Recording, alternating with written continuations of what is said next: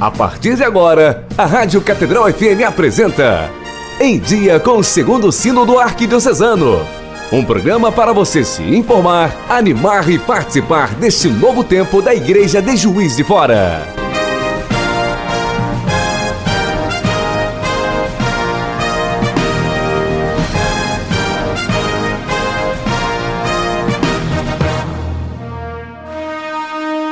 Saudações sinodais. Olá, meu querido irmão, querida irmã. Aqui é o Padre Vanderlei. Estamos iniciando o programa Em Dia com o Segundo Sínodo da Arquidiocese de Juiz de Fora. Vamos juntos caminhar. Vem chegando tempo novo de fé e de esperança. Caminhemos todos juntos, bem unidos como uma boa tarde, meu querido irmão, querida irmã. Nós temos feito essa caminhada sinodal estudando com o professor Davi Massaneiro o documento 48 da CNBB, que é o documento de inspiração para celebrarmos o sínodo da Arquidiocese de Juiz de Fora. E como nós vimos no programa anterior, a sinodalidade expressa, testemunha e dinamiza a vida da igreja em missão.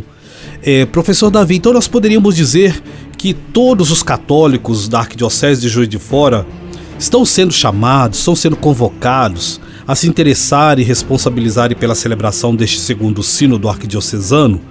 Sim, todos somos chamados. Agora, de que maneira eh, os fiéis católicos podem responder a esse desafio?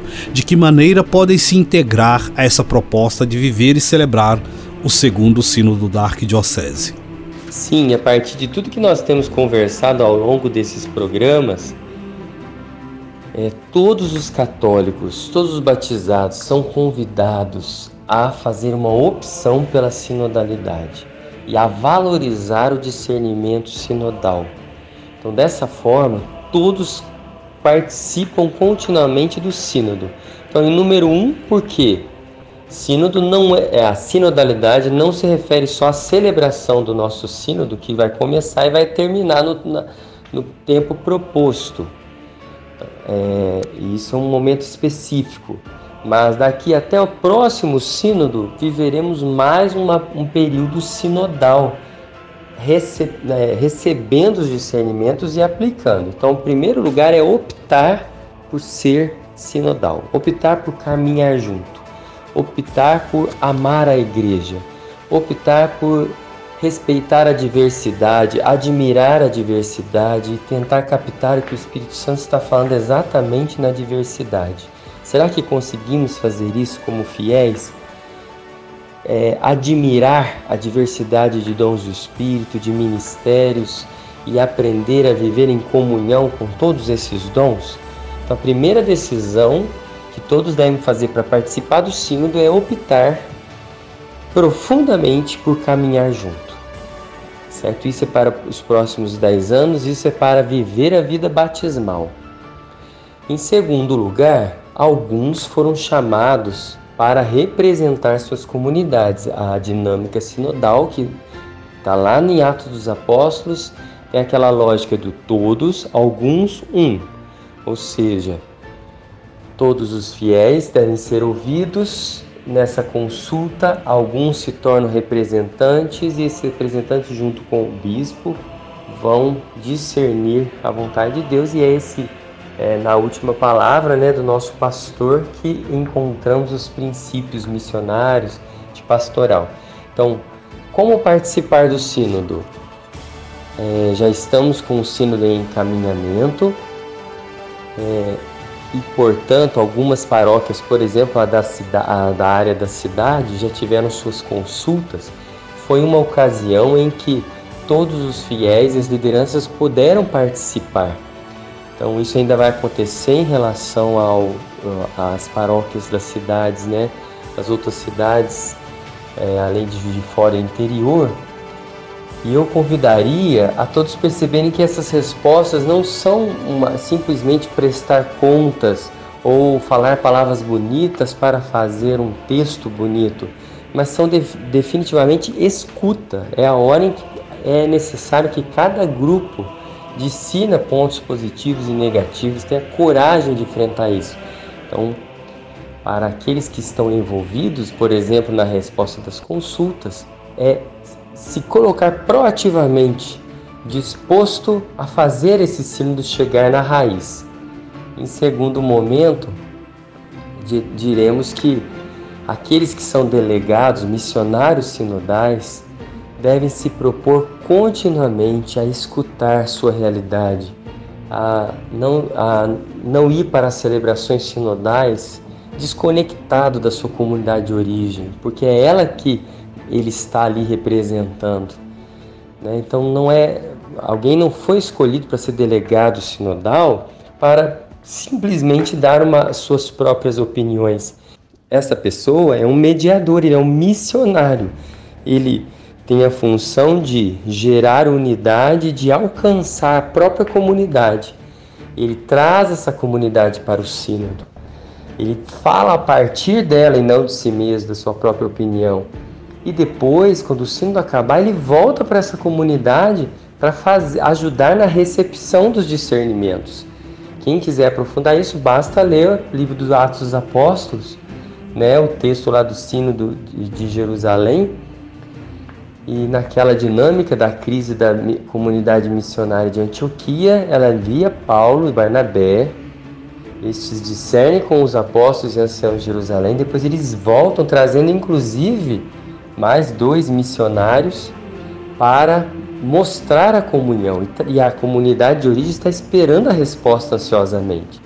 Então eu diria que aos delegados ou missionários sinodais é ter essa consciência e suas comunidades essa receptividade, né? Senão a gente fica muito na prática é, superficial, né? Ah, nossa, teve aquela consulta, a gente teve que escrever um monte de coisa, graças a Deus já mandou.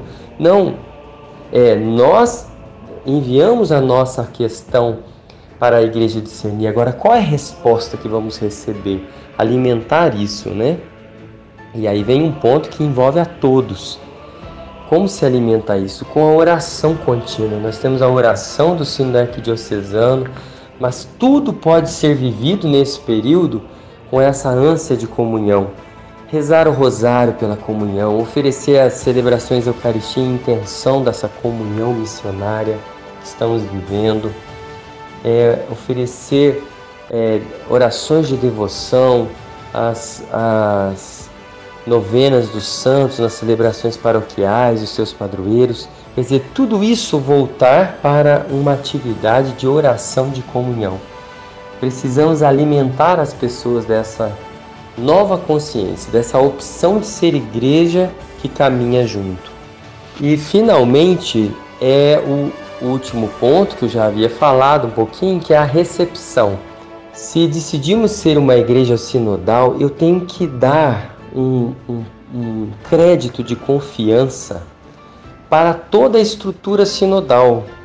Então, por exemplo, se eu sou da pastoral da comunicação, houve uma reunião em que lá 10 pessoas leram o evangelho, fizeram uma oração inicial, trouxeram uma pauta, discutiram e chegaram a uma conclusão junto com o pároco que poderia estar lá ou depois avaliar juntas as decisões eu devo aderir àquele discernimento comunitário com a confiança de que, de fato, não é a única resposta, mas é a melhor resposta comunitária à realidade.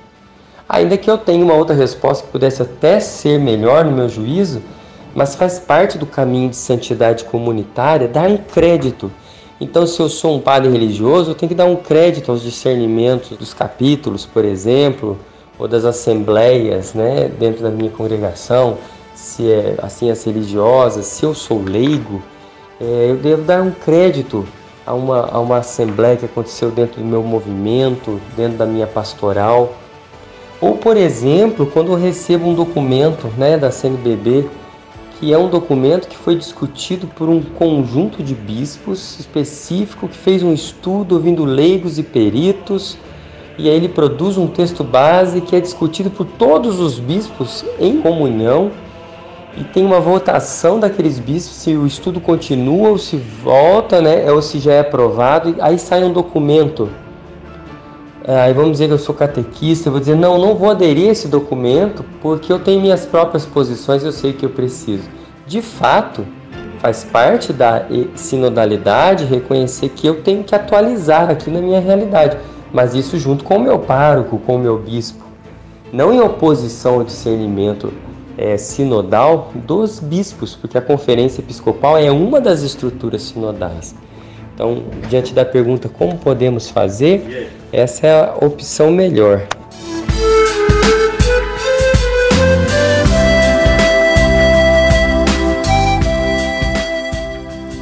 Finalizando o programa de hoje, vamos rezar a oração do segundo sínodo, uma expressão do nosso coração a Deus, pedindo, agradecendo, louvando e intercedendo pela nossa igreja de Juiz de Fora.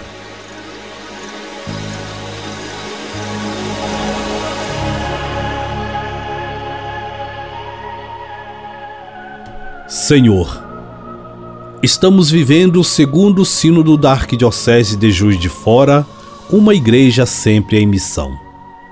Vimos pedir a luz, a força, a sabedoria para este momento tão importante para o crescimento de nossa vida eclesial. Queremos agradecer-vos pelas inúmeras graças concedidas nestes dez anos que se passaram desde o primeiro Sínodo.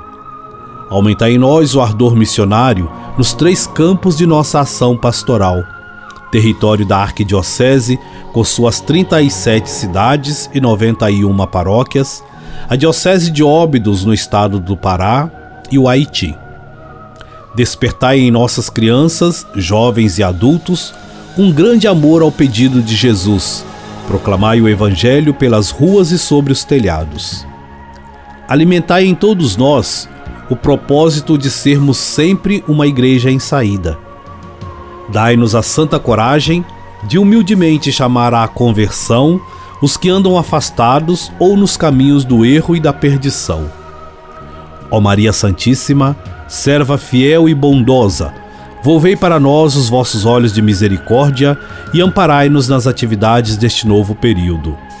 Santo Antônio, nosso padroeiro, rogai a Deus por nós. Amém.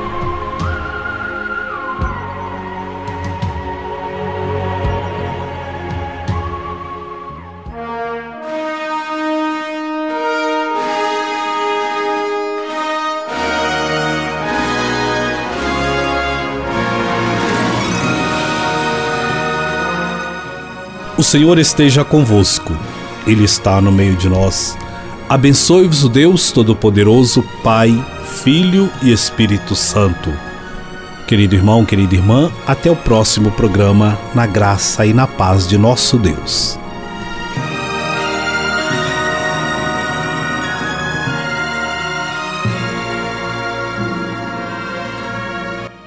Neste tempo de pandemia, o jornal Folha Missionária está sendo disponibilizado online. Acesse o nosso site e fique por dentro de eventos, mensagem do arcebispo, nomeações, editorial, notícias sobre o Sínodo Arquidiocesano e muito mais. Baixe a versão online através do www.arquidiocesesjuizdefora.org.br e entre na aba Comunicação. Em tempos de pandemia, a evangelização não pode parar. Jornal Folha Missionária. Arquidiocese de Juiz de Fora. Uma igreja sempre em missão. Em dia com o segundo sino do Arquidiocesano. Um programa para você se informar, animar e participar deste novo tempo da Igreja de Juiz de Fora.